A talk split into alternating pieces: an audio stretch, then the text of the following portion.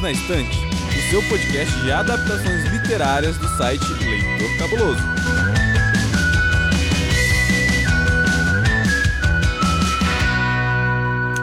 Olá, eu sou Domenica Mendes e olha, gente, eu tô chique hoje, viu? Eu tô muito chique porque eu tô aqui com o queridíssimo Rodrigo Hipólito. Oi, Hipólito, tudo bem? Olá, cara, eu acho que tá tudo bem. Eu acho que tá tudo bem. Não por conta do filme que a gente vai falar hoje, mas eu tô, tô melhor agora porque nos últimos 15 minutos antes dessa gravação, você serviu aqui de psicóloga para mim, né? Pra descarregar todas as frustrações dessa vida. Então, agradeço pela participação aqui, pelo convite de participar e também por você ter me ouvido nesses últimos minutos. Tamo aqui, Hipólito, pra isso, é pra isso que a gente tem amigos, na verdade. Não é uma terapia, mas é quase como se fosse, só que não foram 15 minutos, tá? Foram 30, eu marquei no relógio. Olha, o tempo passa rápido quando a gente se diverte. Né? Reclamando da vida, do universo. É isso. Quem nunca? Quem nunca? Quem nunca? Mas olha só, Hipólito, antes do episódio começar, eu tenho um recadex para quem tá nos ouvindo, que é o seguinte: no episódio da semana passada, eu e a Mandinha dissemos que essa semana estaríamos aqui para falar da série Daisy Jones and the Six. Mas a vida atropelou a gente deu tudo errado. Você sabe que apesar de parecer bastante assim, isso é muito claro para todo mundo que segue a gente, ouve esse podcast, a gente é muito chique, a gente é fina com PHY, mas eu e Amanda nós não somos herdeiras, né? Não acordamos em Paris, apesar da gente se esforçar bastante todos os dias para isso. Então, a gente precisou reajustar nossa agenda por causa de horário de trabalho, e esse episódio sobre Daisy Jones and the Six será então o próximo da semana que vem, pra gente comentar comentar assim da temporada inteira e fazer alguns paralelos com o livro. O que afinal de contas também foi bom, porque foi justamente nesse final de semana que a gente ia gravar sobre Daisy Jones que chegou nos streamings um filme que eu fiquei esperando desde o ano passado chegar no cinema da minha cidade. Ele chegou, ficou duas semanas em horário inacessível para Moá e foi embora. E aí eu não assisti. Então estamos aqui em março de 2023 e finalmente eu pude assistir esse filme, que eu queria ver pacas desde, sei lá, fevereiro, né? Não foi no passado, foi mês passado. Enfim, de que filme que a gente tá falando, Hipólito? Cara, a gente tá falando da versão cinematográfica, da adaptação do livro Um Chalé no Fim do Mundo, que é o Batem a Porta, com direção do Shyamalan. O Chan Chan Chan fazendo Chan Chan Chanzices. Não é? É isso. É isso. E mais informações sobre os streamings onde você encontra o filme Batem a Porta, logo mais com o assistente. Mas antes. É hora da gente dar beijo. É hora da gente beijar. Então, para quem que você vai deixar beijo hoje, Polito? Cara, eu vou mandar um beijo todo carinhoso pra Ad Ferrer. Ad Ferrer, amiga companheira lá do Midcast. Vou mandar esse beijo todo especial, porque a Ad sofreu muito hate no Twitter ultimamente. Eu acho que a Ad precisa de um chamego, precisa de um beijo, precisa de um abraço. Quando sair esse episódio, vou marcar a Ad pra ela já ter certeza que ela vai receber esse beijo, esse chamego. Pô, sendo assim, também vou beijar a Ed. É isso, sabe? Acho que. Acho que é o mínimo que eu posso fazer e é só isso que eu quero falar sobre isso, porque eu sou uma pessoa que tem vergonha. Entendeu? Porque assim, né? Eu chipo algumas pessoas, então. É isso. Assim, é isso. Tem um crush em algumas pessoas no Twitter, então vou ficar aqui nessa. Então, ó. Beijo, força amiga, galera. Não sabe mesmo escolher café. Tudo que você falou tava certo. Só isso que eu vou falar sobre isso, tá? Quem não sabe, que melhore. A gente acabou de perder metade da audiência do programa. Ou dos seguidores do Twitter, sabe? Não sabemos. Corre pro seu Twitter pra ver, Hipólito. Vai ver que é isso. Enquanto eu tomo aqui o meu café, entendeu? Que é bom, avermelhado, etc e tal, eu vou aproveitar para dar um beijo pra Neide e pra Lu Bento, que foram duas pessoas maravilhosas que deixaram mensagens pra gente lá no Instagram do Perdidos na Estante. A Neide nos disse que alguns dias atrás ela assistiu e adorou o filme Adoráveis Mulheres, que saiu o episódio algumas semanas atrás aqui com a Amandinha. E que ela ama a minissérie Little Woman de 2000 2017, que tem quatro episódios, tá lá na Globoplay e também no Amazon Prime. Então fica aí uma dica e indicação da Neide para quem gosta do filme Adoráveis Mulheres. E a Lu Bento, sempre maravilhosa, ficou muito feliz com a novidade que agora os nossos episódios saem às segundas-feiras. Então, beijo pra Neide e beijo pra Lu. Então, agora sim, bora pro episódio.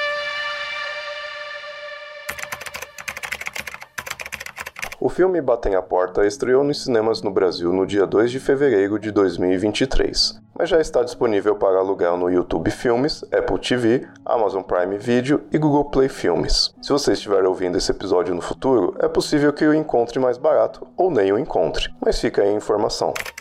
Hipólito, você sabe que nesse podcast quem vem é desafiado, né? Sim, no último, né, eu me esforcei para responder o desafio. Você sabe que eu sou sua amiga, né? É, é, amiga, amiga. A gente sabe também, quando a amiga resolve sacanear, a gente sabe que vem, vamos lá. Tá, o desafio dessa semana é eu quero que você convença a nossa audiência de que é ok pagar R$ 39,90 para alugar o filme batem a porta e assistir em casa. Cara, você deve pagar os seus R$39,90 para alugar Batem a Porta, porque no final desse filme você tem uma resposta estarrecedora para a pergunta que te dá um milhão de reais. Então, na verdade, isso é um investimento. E que pergunta é essa? O que você precisa saber para salvar o mundo? Letra A, você pode torturar física e psicologicamente um casal gay? Letra B, você pode assassinar um homem gay em ritual cristão? Letra C, você pode acabar com o capitalismo? Ou letra D, frango?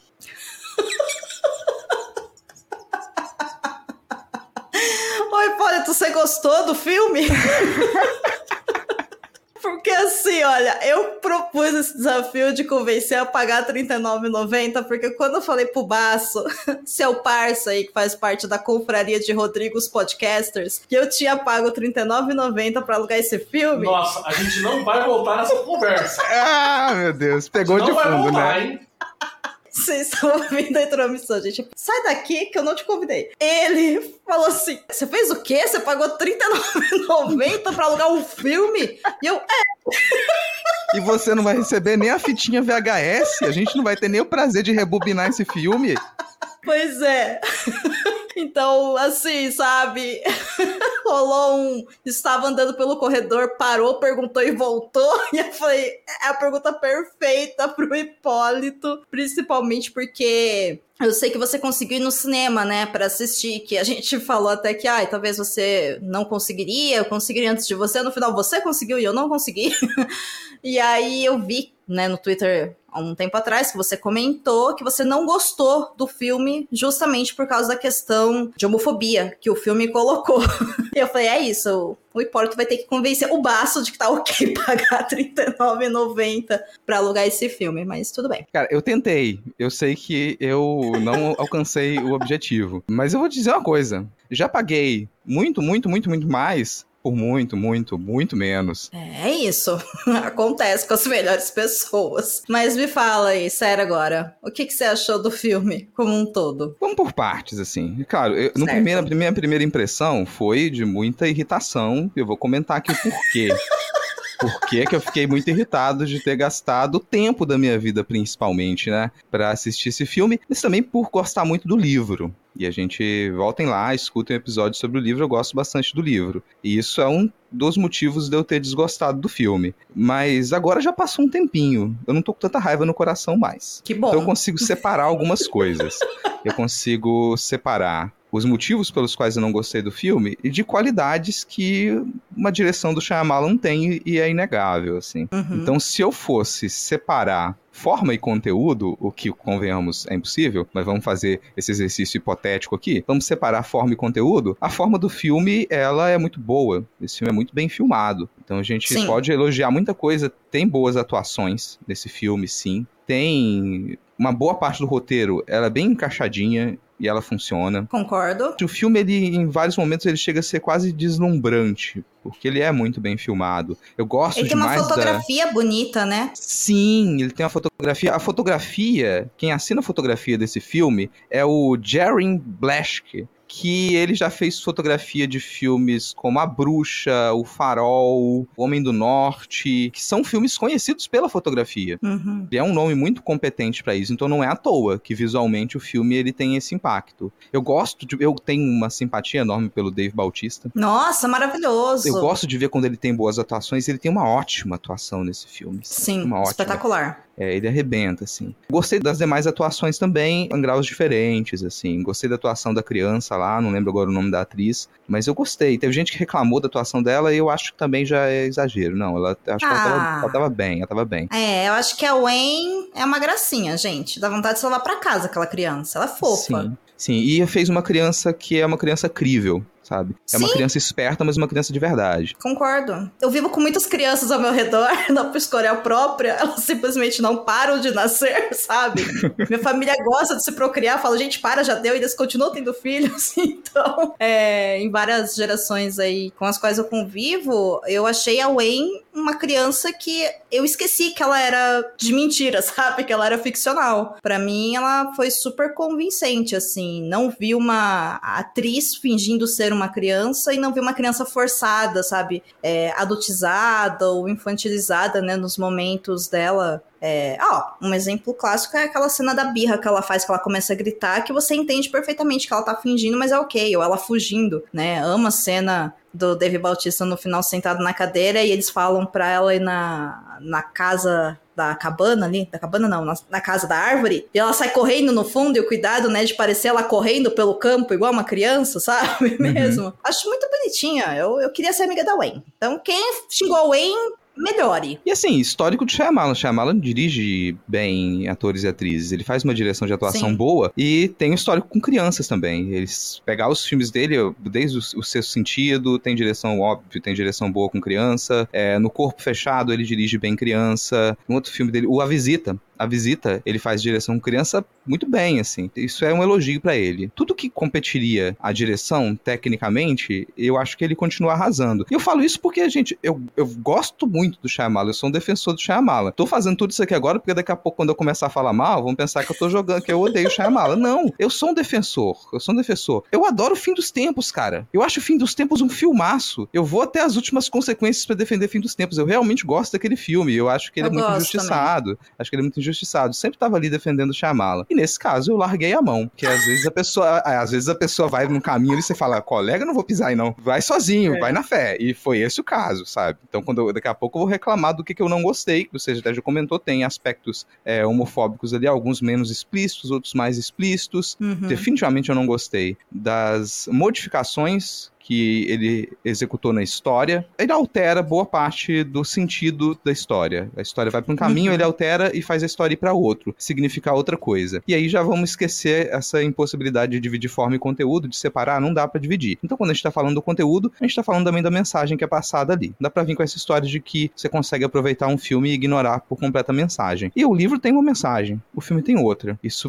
Pra mim tá bem colocado, assim. E essas são as coisas que eu não gostei. Aí sim eu coloco a culpa no Shyamalan, porque o roteiro é assinado por três pessoas. Pelo autor do livro, pelo Shyamalan e por um outro roteirista que não tem histórico, que eu não conheço. Não sei, acho que fez pouca coisa lá, um curta, esse filme e mais um outro projeto que tá em andamento. Então o roteiro, ele, ele é o peso da mão do Shyamalan. É ele, no fim das contas, que tá assinando. Ah, mas peraí, o, o Paul participou do roteiro desse negócio e deixou fazerem isso? Depois que, que o direito tá vendido, provavelmente na hora de fazer o contrato ele falou: tudo bem, eu vou vender os direitos, mas eu quero que o meu crédito esteja lá como roteirista, porque ele ganha dinheiro como roteirista. Eu quero que o meu Uhum. crédito esteja lá como produtor e ele ganha dinheiro como produtor. É uma questão financeira, né? Mas Tá. eu acho pouquíssimo provável que ele tem que. Eu acho que quem definiu ali os caminhos desse roteiro foi o Shyamalan. Tanto porque o Paul Tremblay também não tem história como roteirista. Acho Tá, que ele já é. fez um roteiro de um curta e o- ele é conhecido como escritor, então ele não tem poder decisório na indústria cinematográfica. O Paçoca também não gostou do filme, não, gente. Como vocês podem ouvir aí ao fundo, ele tá falando que o tio Shyamalan fez coisa errada. Entendeu? Que ele não gostou. o... Eu tô vendo aqui, numa rápida busca pelo Google, que o roteiro é assinado pelo Shyamalan, um tal de Michael Sherman e o Steve Desmond. Né? É esse Steve vi o- Desmond que eu vi, que eu acho que ele não tem histórico de, de roteirista, pouca coisa, assim. Tá, tá. E eu não achei o crédito do Paul. E aí, pra ser sincero, eu também não fiquei lendo lá os créditos no final do filme para saber se o Paul tava como roteirista ou não, mas enfim. Saquei, saquei a ideia. Olha, é... os meus cinco centavos a respeito do filme como um todo são o seguinte. Eu, quando começa o filme, eu senti muito uma vibe de filme dos anos 90, anos 2000, assim, sabe? Uma coisa meio na parte de créditos inicial, né? Que é uma coisa que já, assim, já não é muito comum nos filmes de hoje em dia, né? Tirando, sei lá, aquela entrada da Marvel clássica lá, com todos os heróis e tal. Eu gostei do que tava ali, mas eu achei uma pegada estética meio a lá a ilha do Dr. Monroe, assim, sabe? Me remeteu aquilo, assim, uma coisa meio. Caramba, isso pode passar, sei lá, numa tela quente depois de uma sessão da tarde. Sabe? Foi essa sensação que me deu. Aquelas letras grandes, né? Que era Topster há 20 anos atrás, né? Aquelas fontes e tal. E ali, logo na, na abertura, que vão mostrando alguns documentos, para mim já ficou meio claro o caminho que o filme tava querendo levar, que era uma pegada mais realista né? Assim, olha, me passou uma sensação, olha, isso pode ser verdade. E eu já fiquei meio, né, assim, ok, vamos ver para onde vai. E aí eu concordo com você com relação às atuações. Eu fiquei triste porque eu queria ver mais, por exemplo, do Rupert Grint. A gente conversou, né, no episódio que a gente comentou sobre o, o livro, que eu falei, pô, pena que ele faz, né, aquele personagem que vai embora cedo da história porque eu queria ver ele mais tempo em tela. E aí, eu, assistindo, eu me lembrava de você falando, pô, mas o cara é muito bom, você vai curtir o tempo que ele tiver em tela. E realmente eu curti, né? E a fotografia, como eu falei, para mim foi acho que a coisa que mais me impactou. Aí, tendo dito isso, eu gosto muito do filme, até aproximadamente dois atos do filme eu gosto. Eu não gostei do final sabe? Eu não gostei de como ele foi encerrado. Eu não gostei das mudanças que foram colocadas. Eu não gostei da explicação que foi dada. Porque uma coisa que a gente comentou bastante no episódio onde a gente falou sobre o livro é que uma coisa que torna aquele livro tão fantástico é que você sai dele pensando, pô, o apocalipse era real ou não era? Ele ia acontecer ou não ia acontecer? Aquilo era uma seita religiosa então aquelas pessoas foram cooptadas ou não foram? O Leonard é um cara que ele tava manipulando todo mundo ou não tava? Ou será que, sei lá, né? É uma interpretação no final dos dois indo embora, tal, depois, né, do, da grande desgraça. Não vou falar qual é a grande desgraça, quem quiser saber, ouve lá o episódio sobre o livro. E aí ele sai andando e você fala, pô, o mundo acabou para eles. Você lembra dessa conversa, né, Hipólito? Lembro, lembro. Inclusive aquilo que torna o final do livro tão bonito, tão poético, né, cara? Porque respeita o leitor nesse sentido. A pessoa lê e ela, ela tem a liberdade de encontrar várias interpretações ali. E tá aí o mal Sim. do Shyamalan que não deixa o espectador interpretar porra nenhuma. Ele tem que explicar tintim por tintim. Então, ele tem que explicar tudo. E assim, existiam ali, pô, várias possibilidades de finais, ou de se tá acontecendo, ou se não tá. E para mim, esse livro é um livro muito adaptável, porque você poderia deixar aquele final aberto. E aí cada um vai ter uma interpretação. Inclusive fica legal. Pô, pô, então eu achava que era isso, com base nisso. Você achava que era outra coisa, com base naquilo. Aqui não. Ele olha e fala, gente, é isso aqui, tá bom? Aconteceu tal coisa por causa disso, aqui tá a prova, estou respondendo. E aí eu olhei e falei, ai, sabe? Então, eu gosto do filme, mas eu não gostei do final escolhido. Embora eu entenda, e quando a gente for né, comentar daqui a pouco a respeito das cenas e do final em si, eu acho que ele passa também uma mensagem boa. eu acho que esse que é o problema, né? Aquele lá a gente sai com uma ideia de, olha, o mundo acabou independente disso ou não, né? Dane-se se era real apocalipse. Para aquelas pessoas, para aqueles personagens, o mundo acabou. O mundo deles ah, colapsou. O filme, ele quer passar pra gente uma coisa de vai ficar tudo bem no final. Entendeu? Eu fiquei, ué, gente, pera, não, é, não, não foi isso que eu li, sabe? Aquela coisa, você lê o livro? lê o livro para fazer o filme, sabe? Então eu fiquei um pouco incomodada, assim, com a escolha que foi feita pros motivos, né, do filme, assim. É isso. É, uma coisa que a gente já aprendeu aqui nesse podcast, quem escuta o podcast, é que tudo bem, a pessoa pode até não ler a obra original para consumir adaptação. Ninguém é obrigado a nada. Uhum. Ninguém é obrigado Exatamente. a nada. Exatamente. E de maneira informal, assim, eu acho isso até interessante. Ah, o público geral não vai consumir, consome menos livro, mas vai assistir os filmes, vai assistir as séries, vai assistir as adaptações e as histórias circulam. Muito bom, ótimo. Para você expressar opiniões livres e desinteressadas, para mim também tá ok. Então quem vai fazer vai falar se gostou ou não gostou do filme, tudo bem. Agora, para construir uma crítica, para falar de modo mais aprofundado quando se trata de uma adaptação, sim, você precisa considerar o que foi adaptado. Sim. É uma adaptação. Se você vai fazer uma crítica, e eu escutei muito programa, li algumas críticas sobre o filme, e que muitas vezes tentavam defender, falar que o filme não é homofóbico, que as pessoas não entenderam, de pessoas que não leram e não faziam questão de ler o livro. Aí complica Oh, a minha vida, né? E eu acho que a grande pergunta que a gente tenta responder, mesmo que de maneira indireta, é se tal obra foi bem adaptada ou não. Ou seja, a história que eu fiz, a transmídia, está me contando a mesma história que a outra obra está contando? É essa é a pergunta. E aí eu vou te falar que não, porque o livro, ele te dá mil possibilidades de você, né, definir por si ou ficar refletindo a respeito daquilo. Esse filme, ele te fala, essa é uma história de fim de mundo, com um casal gay com uma criança adotada, e o final é esse daqui.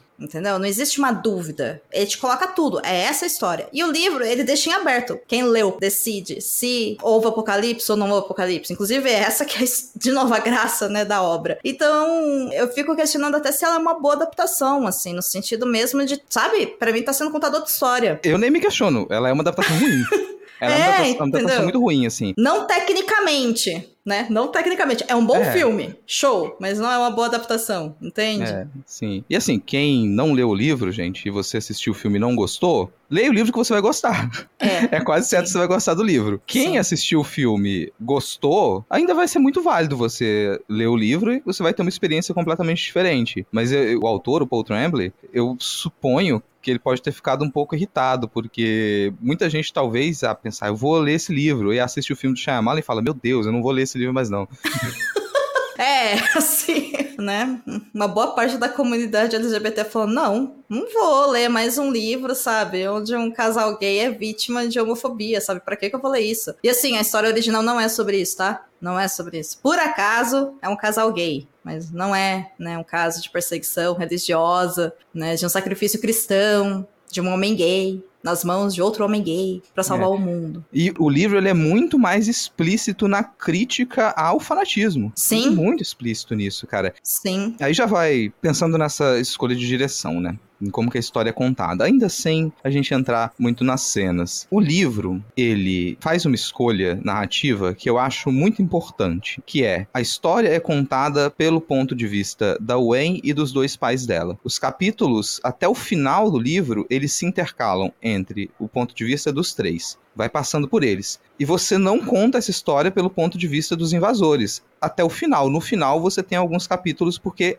fatos acontecem e tem motivos para você contar uma parte do final pelo ponto de vista de algumas dessas, desses invasores. O filme faz o contrário. O filme desconsidera isso. Ele coloca o personagem do Leonard no centro, ele é quase o protagonista da história. Boa parte ali dessa primeira metade do filme tá sob o ponto de vista dele, com exceção ali de uma troca para Wayne, alguns momentos em que ela é o centro da ação, porque pro filme isso funciona diferente. Quando você tá no livro, é muito mais fácil de você identificar quando qual é o ponto de vista, ponto de vista de quem está sendo contado aquilo. E o livro ainda é mais descarado ao nomear, intitular os capítulos com o nome das pessoas, para dizer, é, é o ponto de vista dessa pessoa aqui. No cinema isso funciona um pouco diferente. Para você identificar Sim. qual é o ponto de vista, você precisa perceber naquela cena, naquela situação, quem é o centro, em torno de quem que a situação gira, quem vai tomar as ações, com quem que você precisa se preocupar, onde tem que estar o foco do seu olhar. E o Leonard, ele captura tudo isso em boa parte da primeira metade do filme. Ou seja, Sim. inverte a lógica do livro.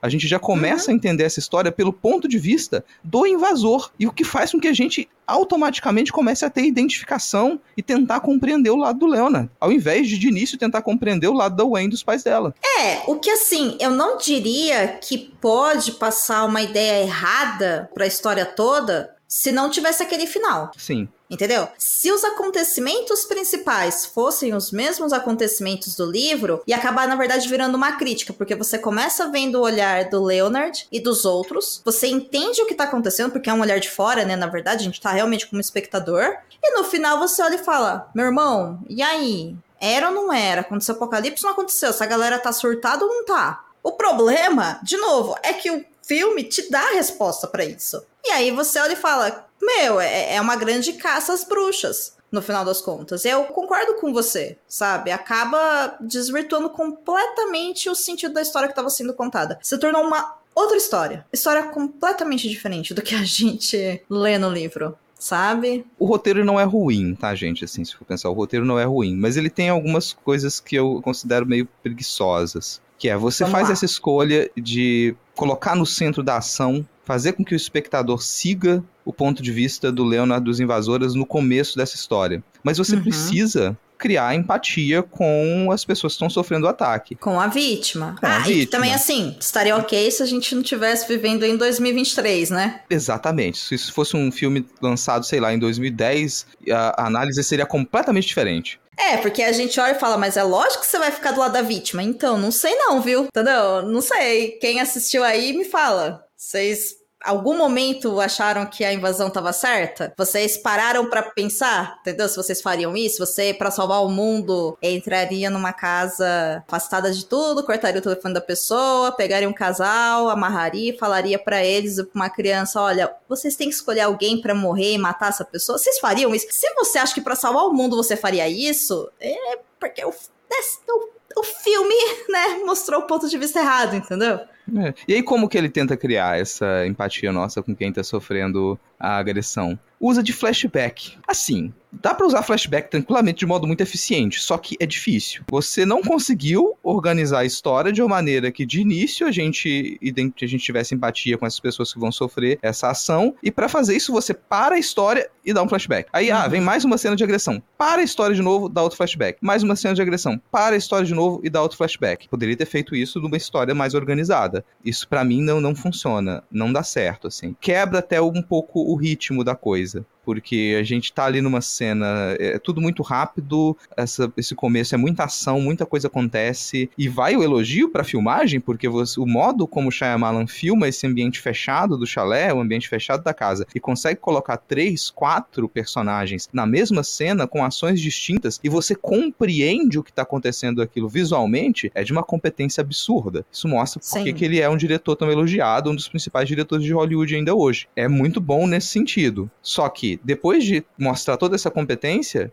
aí você quebra a cena e vai para um flashback. E de boa, a cena deles sofrendo com a- o jantar, com os pais de um deles lá, não me pegou em nada. Ela foi super rápida, um flashback só mostrou, ah, tudo bem, olha só, eles, como qualquer outro casal homoafetivo básico, já tiveram problemas ali de preconceito familiar, porque, bom, a gente olha da sociedade onde a gente vive, você poderia ser um pouco mais atual nisso. Uhum. Poderia ser um pouco mais explícito nisso, não precisa. Aí, aí quando poderia ser explícito, quando poderia ser tomar partido, o filme não toma e deixa pra tomar partido lá no final, como você falou, né?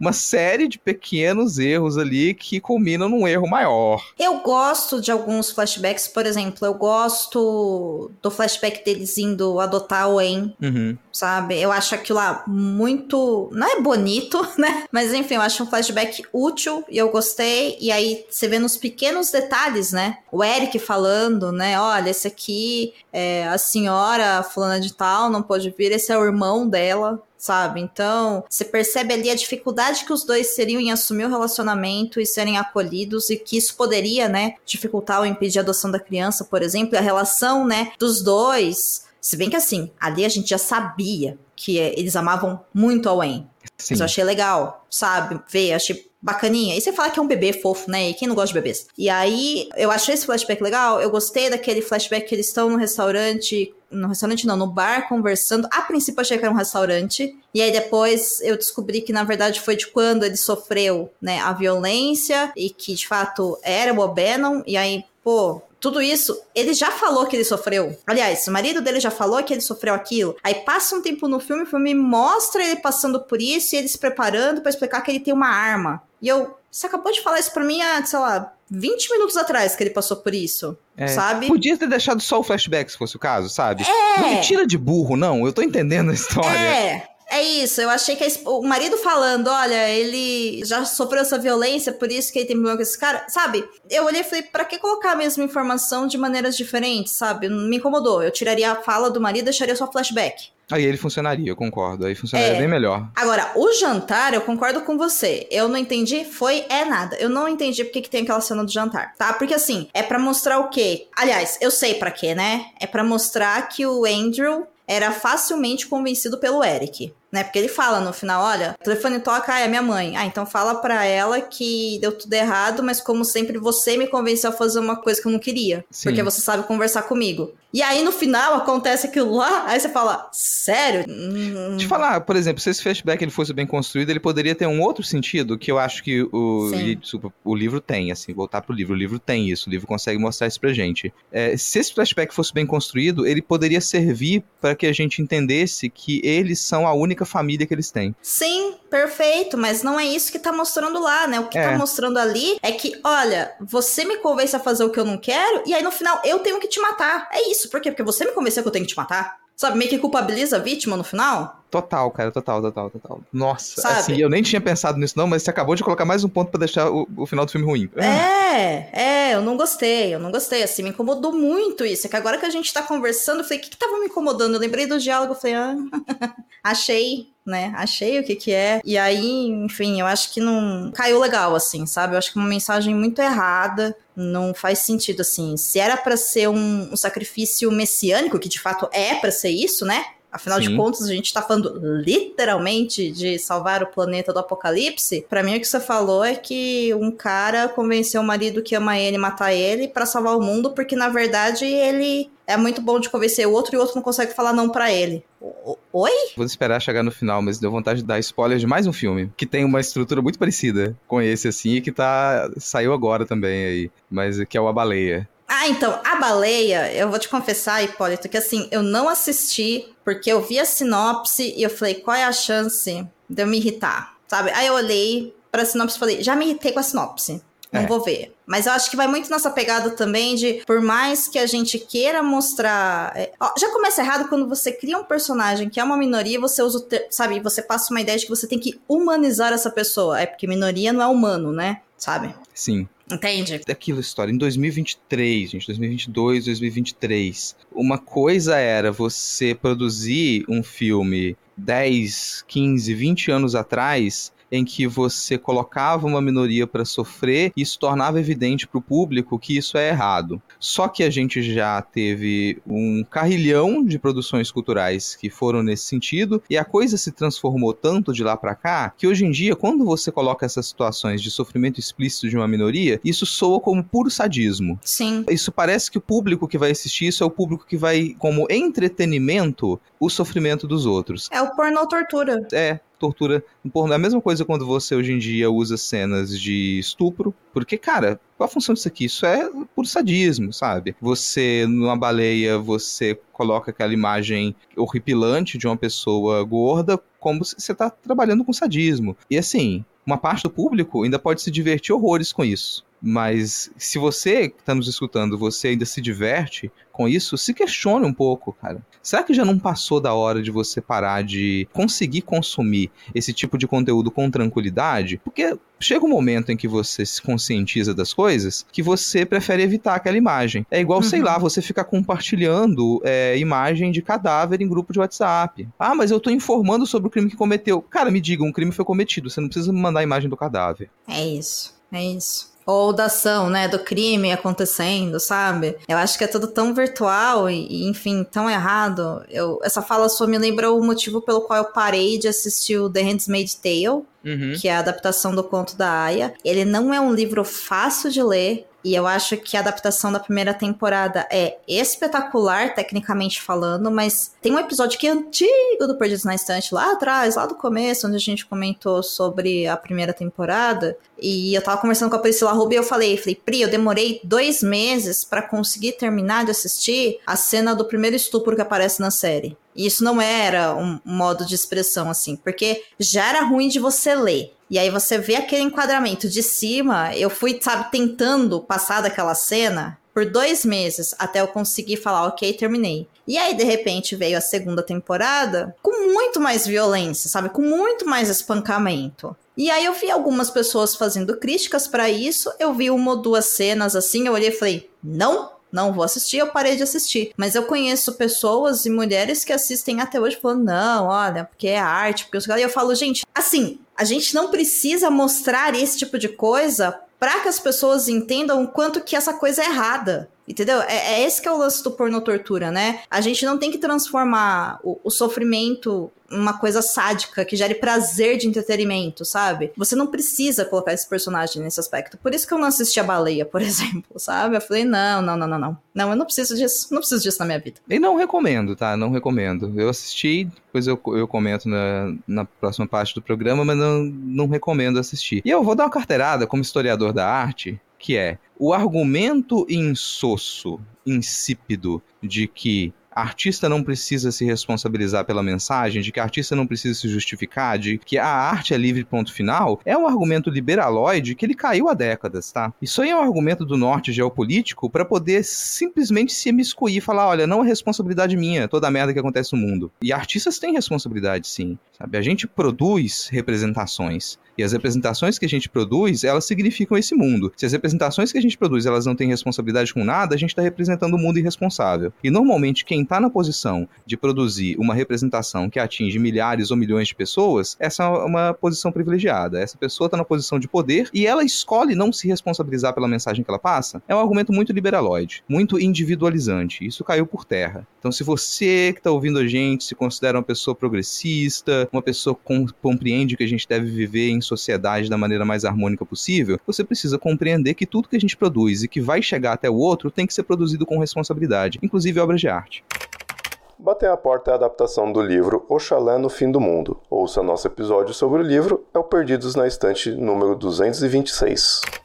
Hipólito, vamos abrir a caixa de Pandora e lembrar das principais diferenças do filme pro livro? Em questão de escolhas de roteiro e tudo mais? Bora lá, cara, bora lá. Vamos então agora um bloco de spoilers, comentando as cenas, comentando as principais diferenças. E agora o, nossa raiva vai fazer mais sentido.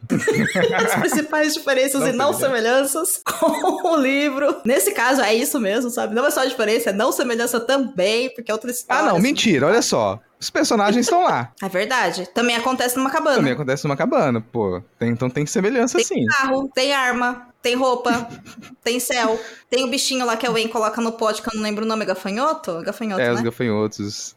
Tem semelhanças, mas para por aí, tá, gente? Tem dia, tem noite, tem TV, mas não tem os desenhos que ela assiste. Eu fiquei bem chateada. Eu achei que ia ter um espacinho pra mim assistir mais desenho, gente. Pois é. Assim, zoeiras à parte, eu achei, sabe? Faz um filme um pouquinho mais longo, sabe? Faz um filme um pouquinho mais longo e coloca os desenhos. Mas aí já vai uma das diferenças. Quero já comentar uma das diferenças do livro hum. pro filme, que é... O livro, ele até tem alguns elementos que permitem que você imagine o que está acontecendo no mundo fora daquela cabana, fora daquele terreno. Mas uhum. eles são muito limitados é o que é escolhido Sim. ser colocado na TV, é, no momento final, quando eles saem da cabana e vão fugir. Mas fora isso, você não tem muita informação do que está acontecendo do lado de fora. Você só tem a informação que os invadores trouxeram e que eles escolhem colocar na TV e o raciocínio do Andrew que você acompanha nos capítulos dele e ele traz mais referência, traz mais conexões. Isso é o que você tem para poder interpretar os fatos. O filme traz muita coisa de fora. O filme, ele te passa informação de que aquilo está realmente acontecendo daquela maneira. Por exemplo, no livro, a gente até tem a cena em que eles estão assistindo televisão e vem o tsunami. E nesse uhum. tsunami aparece a pedra lá da praia que está no filme dos Goonies e tudo mais. Só que no livro isso, isso não é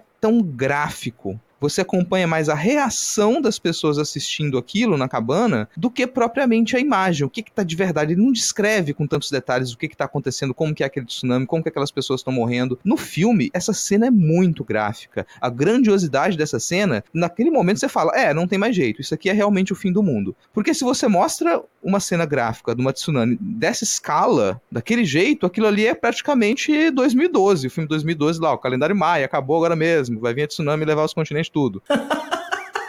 É, assim, eu tenho uma observação sobre essa cena do tsunami. Primeiro que assim, meu Deus do céu, que coisa linda que é aquela cena, uhum. tá? Inteiro, assim. Aquela reportagem eu achei espetacular e super me lembrou, assim, e eu não sei se foi essa a intenção do Chan Chan Chan, de colocar uma homenagem, por exemplo, a filmes de desastre natural e de fim de mundo sabe? Porque me parecia, e eu fiquei pensando se o Andrew não ia falar isso, cara, isso daí é cena de algum filme que saiu, sei lá, semana passada no cinema, sabe? Alguma coisa assim. Porque era assim, lindo o enquadramento, né? A pessoa filmando a menina na praia, depois a água vindo assim, subindo. Gente, lindo, assim, assim, tecnicamente, artisticamente, lindo. Eu esperava aquilo num filme de fim de mundo, como eu falei. E de fato eu sei que esse filme é um filme de fim de mundo, mas você tá entendendo o que eu tô falando. Tô entendendo, tô entendendo. Poderia ser. Você vai lá, Shyamala, faz um filme de desastre. Pura e simplesmente um filme de Isso! desastre e coloca essa cena. Aí, de repente, aparecem as pessoas sendo arrastadas pela água e eu fiquei desconfortável, sabe? Eu falei, nossa, gente, né? Credo. E aí, a câmera é puxada pela água. E eu falei, se esse celular foi molhado, como é que as pessoas têm acesso a essa imagem na TV? Sabe? Eu, com a minha mente racional, fiquei pensando: o Wi-Fi funciona no mar? Sabe? Conseguiram resgatar essa imagem inteira, sendo que o seu telefone foi roubado como? Isso aí é porque você é pobre. Você é porque você é pobre. Provavelmente É. tem algum celular aí super caro que você consegue jogar ele dentro de um vulcão e você vai filmar lá. É verdade, é porque eu não tenho iPhone. Se eu tivesse um iPhone 18, provavelmente teria essa função e eu não tenho, então eu tô aqui com meu Samsung de 1.800 reais e é isso. Mas sabe que isso, isso, isso é até o tipo de escolha que você também teria nesses filmes, nesses blockbusters de desastre, que você não tá se questionando muito. Ah, então, ah, tá pegando uma imagem aqui da, do movimento das placas tectônicas no fundo do mar e você não tá nem aí. Eu sei, só que naquele caso em específico, tava o Eric e o Andrew olhando pra televisão e o Andrew, que é super racional, eu fiquei pensando, pô, era um bom momento pro personagem colocar isso numa fala. Sim. E assim, você tá num filme, como você falou no começo, que é um filme que ele visualmente tem uma pegada realística.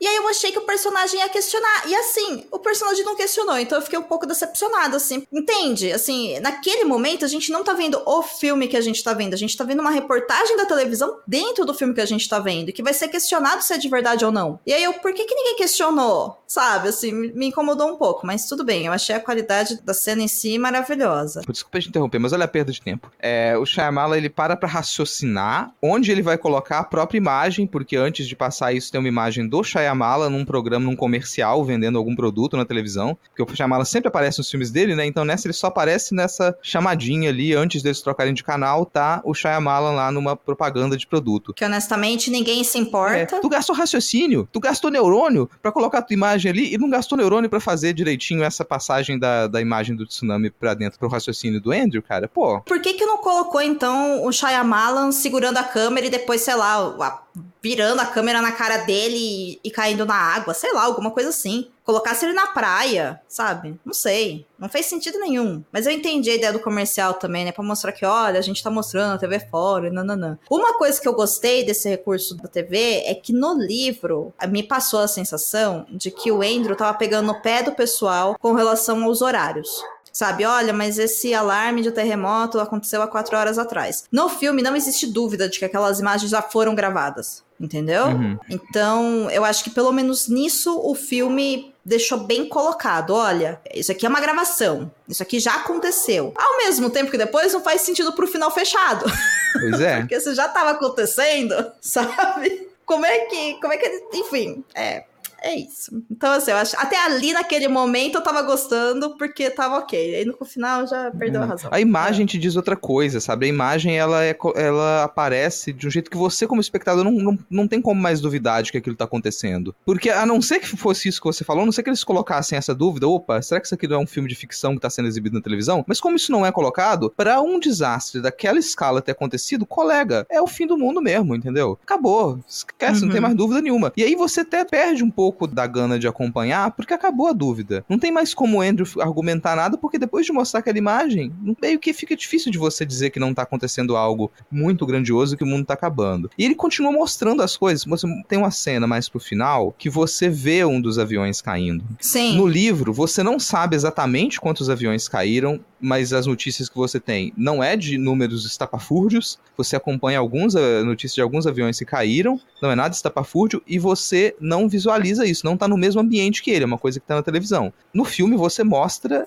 o avião caindo no mesmo ambiente onde eles estão, tá de fundo para eles, tá no céu ali, então é real. Os aviões estão realmente caindo à torta e à direito. Não tem mais dúvida para nada, cara. Isso é muito assim. Mas eu já tinha perdido o tesão no filme nessa hora, quando isso acontece. Mas assim, o Andrew, ele é um personagem que ele era para ser muito inteligente, muito sagaz. Ele consegue desbancar tudo o que tá acontecendo. Ele tem explicação para as coisas. E as explicações fazem tanto sentido que você deve acompanhar o raciocínio dele e falar, realmente estou na dúvida. O Andrew do filme não me passa isso. Ele não me passa a É. sensação de que ele é um sujeito muito confiante. O Andrew do livro, ele é muito confiante, ele é muito seguro. E ali não. Ali eu vejo um cara muito inseguro, muito na dúvida se ele vai conseguir, se ele não vai conseguir, se ele tá certo, se ele não tá certo. Não gostei disso, assim. Apesar da interpretação, É. acho que quem faz ele é o cara lá da Fleabag. Acho que é, né? Quem faz ele é o Jonathan Groff. Não, é o, Eric, o Jonathan? Groff é o Eric. Andrew é o Ben Eldridge. Perdão, é o Ben Eldridge. É, perdão. É, é o cara da Fleabag.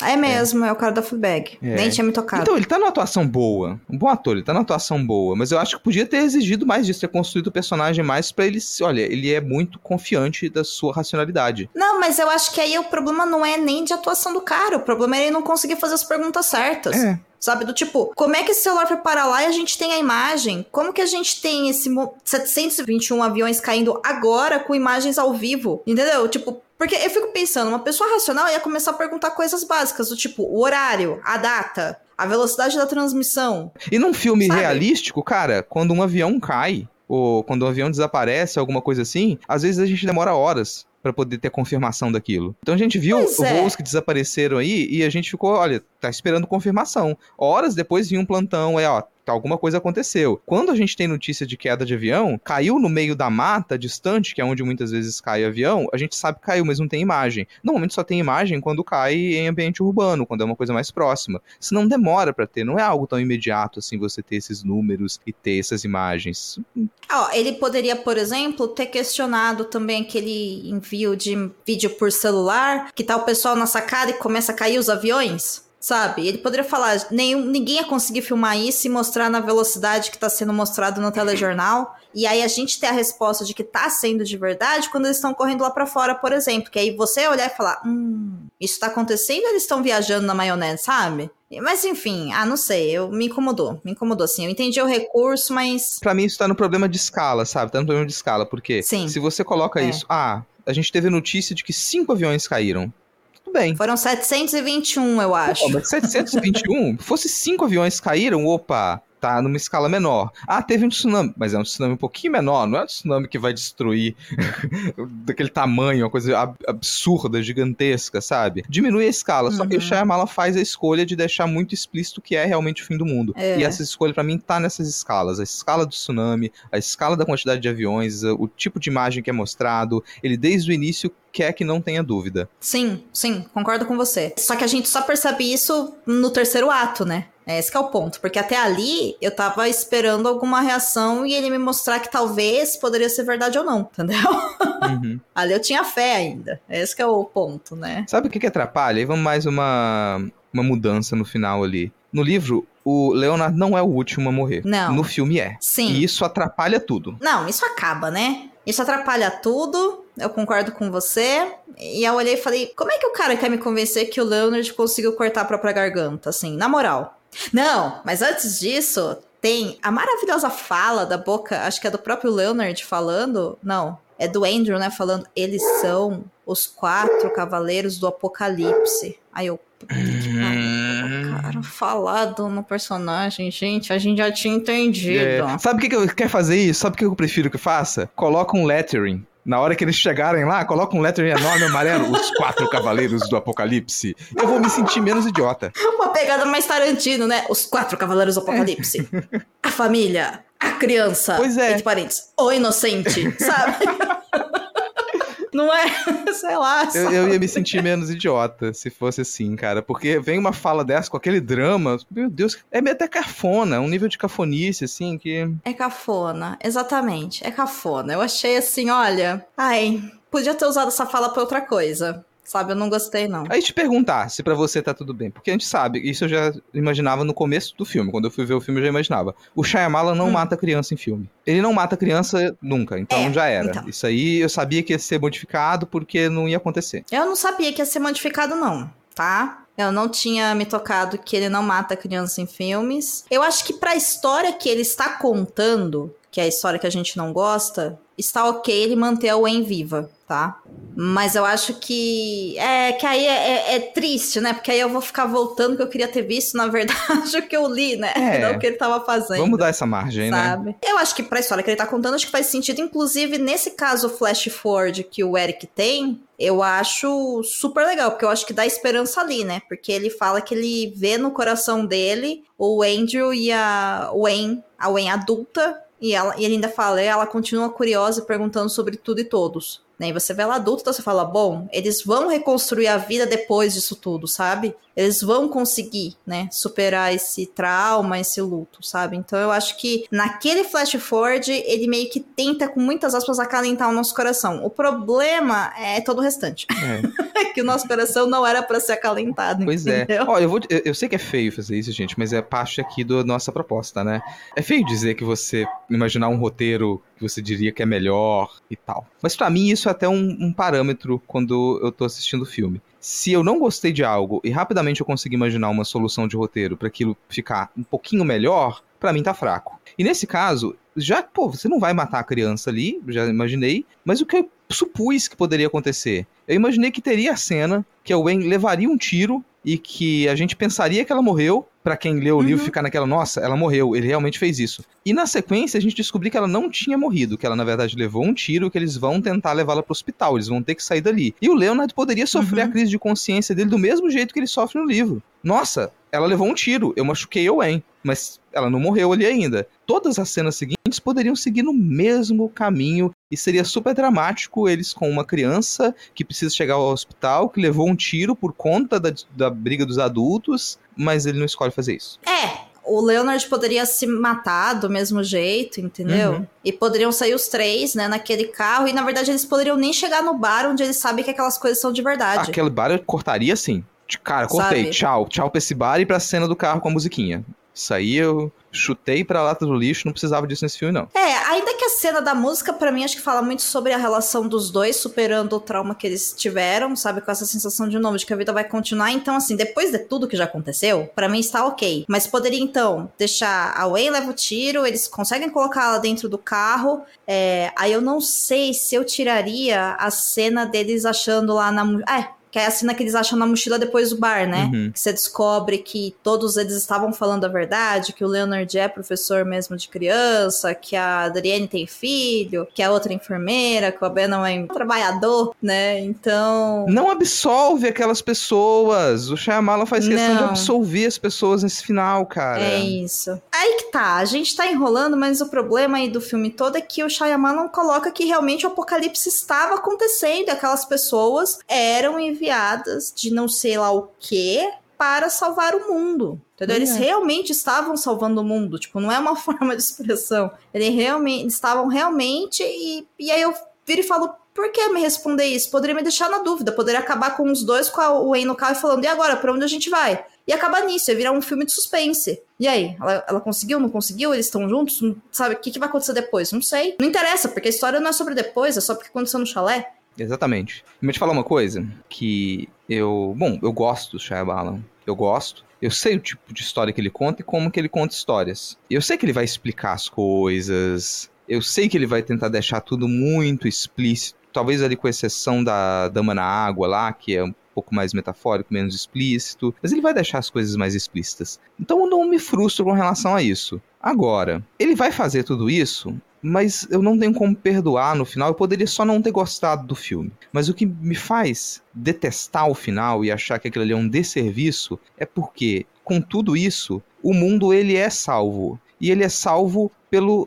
a morte de um gay em um sacrifício cristão. E por mais que as pessoas tentem Sim. dar piruetas retóricas pra falar, ah, mas a, a- liberdade de interpretação tem um conjunto metafórico aqui, a gente tem que ir mais longe. Não. Não. O que tá na tela é: o mundo foi salvo quando um casal gay acabou porque um deles morreu. É isso que tá lá. E porque o outro matou. É. Então, ah, o, o modo de salvar o mundo é, é matar o gay. É isso que tá na tela, cara. É. E a gente não vive mais no mundo das sutilezas. Desculpa a gente informar isso pra vocês que viviam no mundo das sutilezas. O mundo das sutilezas acabou. O O mundo de 2022, 2023 é um mundo cru, é um mundo explícito. Se você não faz escolhas para ser explícito, você fala, nossa, eu vou contar com a capacidade de interpretação dos outros. Sério, tu vai contar com a capacidade de interpretação dos outros, colega? Em 2023? E aí você fala que você não vai ser responsável por isso, cada um que se vire. Pô, tu matou um gay para salvar o mundo. Tu acabou com um casal gay para salvar o mundo. E aí eu volto no spoiler da baleia que eu falei. Não recomendo que assista, você não vai assistir mesmo. É, para quem, é, pra quem quer assistir, não é nenhum grande spoiler, mas pula 30 segundos, tá? Que é o máximo, assim. No final da baleia, o Brandon Fraser, ele fica de pé para ir na direção da filha dele, que é uma psicopata, e ao ficar de pé, ele tem um ataque do coração e ele morre estendendo as mãos como se ele fosse Ah. Jesus. E, aí- e aí ele vai pro céu. Ah! Ele vai pro céu. Detalhe Ah. importante: o personagem do Brandon Fraser no livro, ele tá naquela situação porque ele teve um trauma depois que o namorado dele, porque ele é um homem gay, o namorado dele se matou. E aí ele abandonou, ele abandonou porque ele foi namorar um cara, abandonou a filha dele e a esposa, e ele, depois que o namorado dele se matou, ele entrou em uma situação muito complicada psicologicamente, se trancou em casa e começou a ganhar muito peso. Então é mais um filme que no final diz que ah, esse gay aqui se arrependeu, morreu como Jesus É. Cristo e aí ele foi pro céu. Não, e assim, né? É, que você ser gay, você tem que morrer. É. Que, que é o que o mundo fala, não é? Tipo, né? O mundo, a sociedade, né? No geral, fala isso, né? Não é espaço pra vocês. E se houve espaço pra vocês, é melhor então que seja em forma de sacrifício pra salvar a humanidade. E aí, assim, Polito, é, obrigada por me convencer realmente a não assistir a baleia. É, só vou fazer uma correção aqui, porque na verdade é no filme que, que acontece essa cena aí que você narrou, né? Não é no livro. É, não tem um livro. Sim, é porque é uma Tá, peça de teatro, tá. né? No caso da baleia, tem uma peça de teatro. Isso, isso. Que aí, a gente, enfim, mas a gente não teve acesso, né? Você chegou a ler o roteiro ou não? Não, não. Só tô com a impressão Tá. do filme que eu detestei. é muito ruim. Tá, não, então só foi um lapso mesmo de confundir o É. filme com, com o roteiro. Por isso que eu tô comentando, É, beleza. mas tem uma grande diferença aqui, tá? Tem uma grande diferença. Batem a Porta é um filme muito bem filmado. A Baleia é um filme muito mal Sim. filmado. A Baleia é um filme ruim Eita. mesmo. Ele é ruim tecnicamente, ele é ruim no roteiro. A única coisa que salva ali são as interpretações, principalmente da. Eu esqueci o nome da atriz agora lá, mas é o Brandon Fraser e a atriz que atua com ele é muito bom. Mas então é o nosso assunto aqui hoje. O Batem a Porta é um filme tecnicamente muito bom e pra mim, Dominic, isso torna a coisa um pouquinho mais complicada. Porque eu sou terminantemente contra você passar mensagens horríveis com imagens belas. Sim, sim, sim, concordo. Inclusive, eu- a gente para e vê a gravidade do que tá sendo colocado no Batem a Porta quando você vê literalmente o Andrew subindo a escada e o Andy perguntando pra ele: o papai Eric salvou o mundo? Porra, mano. Nossa, cara. Sabe? Sabe, tipo, sério? Assim. Por isso que eu falo. Lembra que a gente começou o episódio com você me perguntando o que você achou? Eu falo, eu gosto do filme até o terceiro ato, porque pra mim o terceiro ato é o que acaba com tudo, porque foi esse final que ele deu. E a gente aqui, em, sabe, em 10 minutos conversando sobre tudo, e em 5 minutos trocando uma ideia de como que poderia ser diferente, mantendo as mesmas coisas até onde estavam, com uma solução simples, a gente não deixaria essa mensagem do mundo, né? Esse ato, de novo, né? Homofóbico pro planeta Terra, sabe? E a Exatamente. gente nem é roteirista, a gente nem é diretor de cinema, a gente nem sabe o que a gente tá falando, a gente só tem bom senso, sabe? Vou tentar dar uma. Não sei se chega a ser uma passada de pano, mas vou colocar aqui uma dúvida. Uma dúvida. Porque a gente está lidando com uma produção grande, uma produção com muito investimento. Então também tem escolhas dos produtores. Aí a gente fica sem saber o que, que foi escolha dos produtores e o que, que foi escolha da direção, escolha do roteiro. Tem coisas que de repente poderiam ser diferentes, mas a produção interfere e fala não, vai ter que ser dessa maneira. E muitas vezes isso de terminar um filme muito para baixo, terminar um filme e falar, pô, tamo mal, coisa deu ruim aqui, a gente não tá legal, a gente não sabe direito o que pensar nisso, deixar um final aberto. Muitas vezes a produção interfere e fala, não, isso aqui vai ter que ser mudado, coloque um final fechado, coloque uma mensagem positiva, porque não vai agradar o público se fizer dessa maneira, e muita gente não vai querer vincular o seu nome ao filme se não tiver um final positivo, se o mundo não for salvo, se acontece. Vou deixar essa margem, mas eu não sei se foi assim que aconteceu. Eu entendo o que você tá falando, do mesmo jeito que eu também não sei se eles sentaram e falaram, ai, vai lá e mata o viado, sabe, Pra salvar o mundo. Entendeu? Eu acho que as coisas vão mais no campo da sutileza. Olha, uma família. A regra do livro e da história é o quê? Um deles tem que morrer. A gente vai matar a criança? Não, a gente vai matar um dos pais, então, porque não vamos matar criança. Porque aí também eu fico pensando que quem for ler o livro vai na esperança, sabendo agora que a Wei morre no livro, de que o mundo foi salvo, entendeu? E aí eu vou deixar aqui aberto para vocês descobrirem se sim ou não. Entende? Eu não acho que foi também, né? Espero, né? Que não tenha sido uma coisa propositalmente feita. Mas assim, isso não importa no final das contas, porque o que você está mostrando é isso, entendeu? Não precisava mostrar isso. Poderia, de novo, deixem aberto, os três estão juntos, sabe? É. é. isso que importa, afinal de contas. Eu só queria um filme que não me dissesse que ser viado é pecado, que ser viado é errado. Só isso, cara. É assim, é isso. não é pedir muito, sabe? É isso. Não é pedir muito. É, Tem uma é cena que foi excluída, eu não sei se ela foi filmada, tá? Ela pode ter sido filmada. Mas para mim ela é muito importante nessa história. Ela tá mais no meio da história e ela, para mim, ela conversa com a gente é, num momento muito importante que é quando o Leonard ele aborda a Wayne de noite. É a única noite no Sim. chalé, tá, a maioria das pessoas ali estão tá aquele ambiente apagado, né? Não tá todo mundo prestando tanta atenção assim, tem quem tá dormindo e tal. E a Wayne levanta para ir ao banheiro. E o Leonard aborda a criança e ele tenta convencer a criança a escolher matar um, um dos pais dela. De uma maneira uhum. extremamente uhum.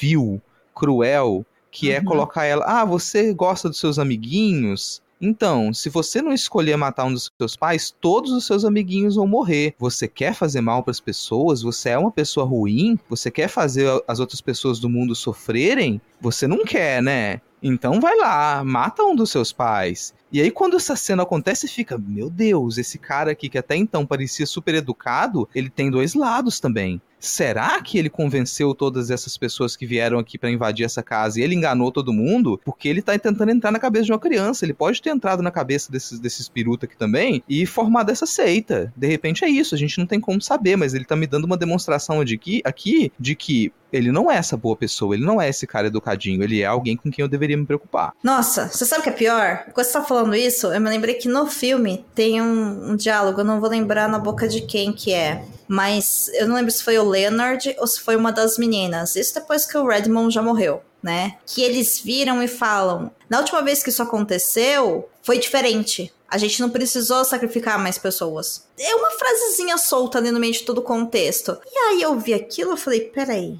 você tá querendo me dizer que vocês ou uma parte desse grupo foi atrás de uma outra família e fizeram esse mesmo ritual e aquela, uma daquelas pessoas matou a outra? Sabe? Uhum. É muito sutil. Então, assim, é, a sensação que me dá é que o, o, filme ele tenta deixar algumas coisas em dúvida, e no final acontece o que você falou lá, inclusive, né? Não colocando essa cena do Leonard com o Owen, de colocar o, os invasores como vítimas. É. Ele pesa né? demais para um lado, e aí é, essa, o que poderia gerar essa dúvida fica tão fraco, fica tão passageiro Sim. que não dá conta, cara, não dá conta. É, mas olha, gente, esses são os motivos pelos quais a gente não gostou do final. Tá? E novamente, mesmo essa parte final, eu ainda acho que ela é super bem filmada, tá? Eu ainda acho que ela é super bem filmada. Queria muito que tivesse outra versão desse filme com um final diferente. Um final alternativo, né? É, hoje em dia tem tanto isso, cara. Tem tanto filme que é lançado, aí vai, ah, olha só, tem esse outro final também. Às vezes não lança, não relança o filme inteiro, mas vai a direção e joga, olha, tem essa outra versão aqui do final e joga no YouTube, joga numa página dele e tudo mais. Tinha muito quando lançava o DVD, que agora nem sei se lança mais o DVD, né? Lançava o DVD e uhum. tinha lá nos extras, ah, olha essa cena que foi excluída,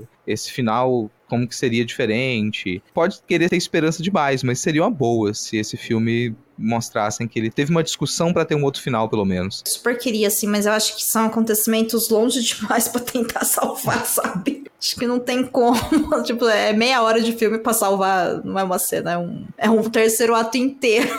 para mudar. E aí é isso, assim. Tem que colocar uma coisa aqui no é. final para quem tá ouvindo a gente até agora. De repente tem alguém que tá ouvindo a gente até agora e gostou muito do filme e discorda de boa parte do que a gente falou. É, fica de boa, tá? A gente não tá dizendo que você é uma pessoa homofóbica porque você gostou desse filme, não. Tá? Experiência cinematográfica, experiência com obra de arte é, é uma coisa muito complicada. Às vezes é conversar de caso a caso como que foi a sua experiência assistindo aquilo. Tem coisas que você prestou atenção, tem coisas que você não prestou atenção, tem coisas que te afetaram mais, tem coisas que te afetaram menos. Isso aí sim, é a sua liberdade como uma pessoa espectadora. Então, a gente não tá dizendo que você é uma pessoa homofóbica por ter gostado desse filme homofóbico. Não, a gente está dizendo que você gostou de uma obra homofóbica. A crítica é pra obra. É. Agora, se você virar e falar, olha, eu acho que tinha que matar mesmo porque é viado, aí você é, entendeu? É mais ou menos isso. Tá tudo bem, gente. É, não. Pode consumir o que vocês quiserem, sabe? Não é esse o ponto Se aqui, você né? estiver pensando isso, se essa for a sua opinião, você que tá nos ouvindo, eu tô aqui cruzando os dedos para que o fone de ouvido exploda no seu ouvido agora.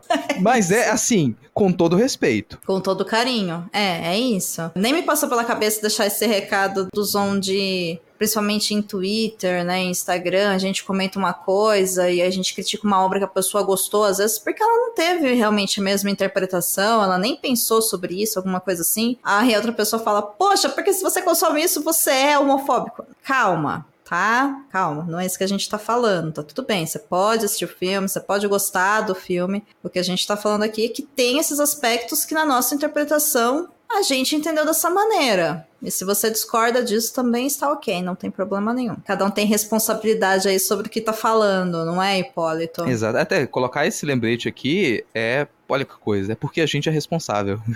a gente é responsável. É, então a gente, a gente vai, exatamente. vai fazer esse lembrete aqui. Então, se por acaso, na hora de. Você decidiu que você vai comentar este episódio, você vai divulgar esse episódio no Twitter e você discorda da gente. Seja uma pessoa um pouco mais carinhosa, tá? Não vou me irritar, na verdade, não me afeta em nada se você for dar um ET e xingar a gente lá. Mas eu prefiro que não. Então, só fala, nossa, discordei de tudo que essas pessoas aqui falaram. KKKKKK. Não coloca 4K, Isso. coloca 6Ks, assim. Isso. Aí tá bom. É isso, tá tudo bem. Vamos conversar a respeito das coisas, né? Não vamos espalhar ódio.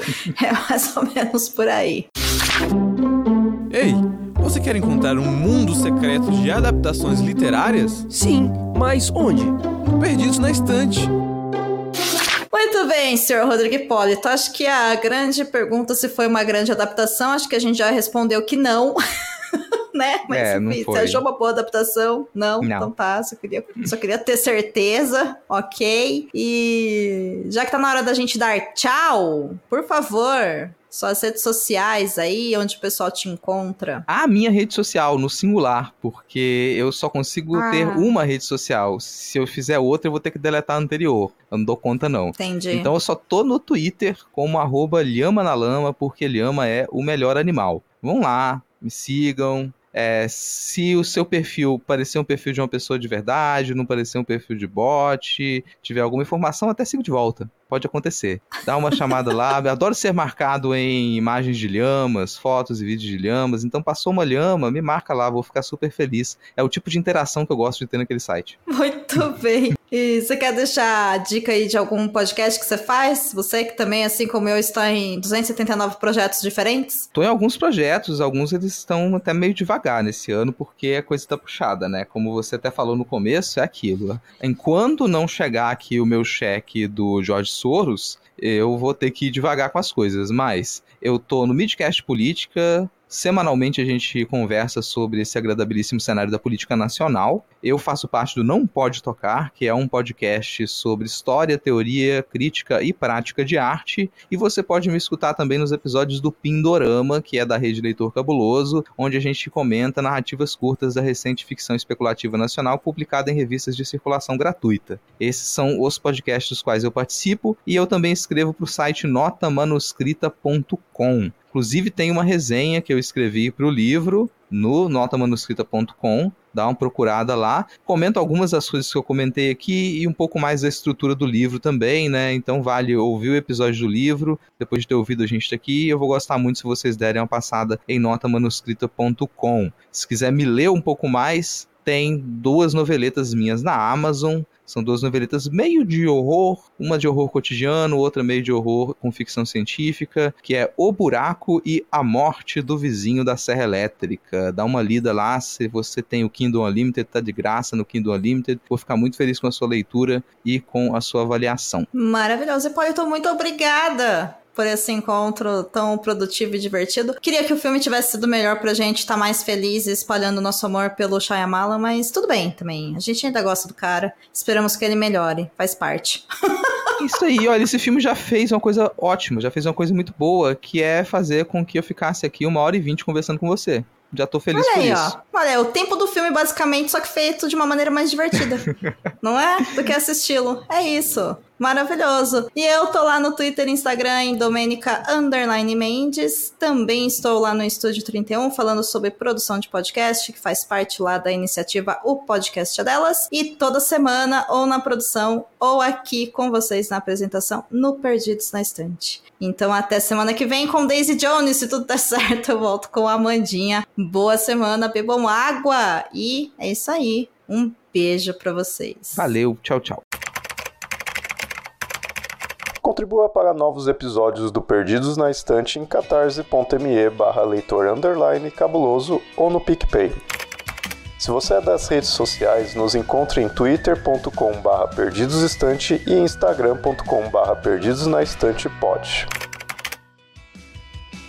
Você acaba de ouvir o podcast Perdidos na Estante. Apresentação: Domênica Mendes e Rodrigo Hipólito. Pauta: Domênica Mendes. Produção: Domênica Mendes. Assistente: Leonardo Tremesquim. Edição: Ace Barros. Descrição da capa: Domênica Mendes. Esse episódio é um oferecimento de Airechu, Aline Bergamo, Alan Felipe Fenelon, Amaury Silva, Caio Amaro, Camila Vieira, Carol Vidal, Carolina Soares Mendes, Clécius Alexandre Duran, Daiane Silva Souza, Guilherme de Biase, Igor Bajo, Janaína Fontes Vieira, Lucas Domingos, Lubento, Luiz Henrique Soares, Marina Jardim, Marina Kondratovic, Moacir de Souza Filho, Nilda, Priscila Rúbia, Ricardo Brunoro e Rodrigo Leite.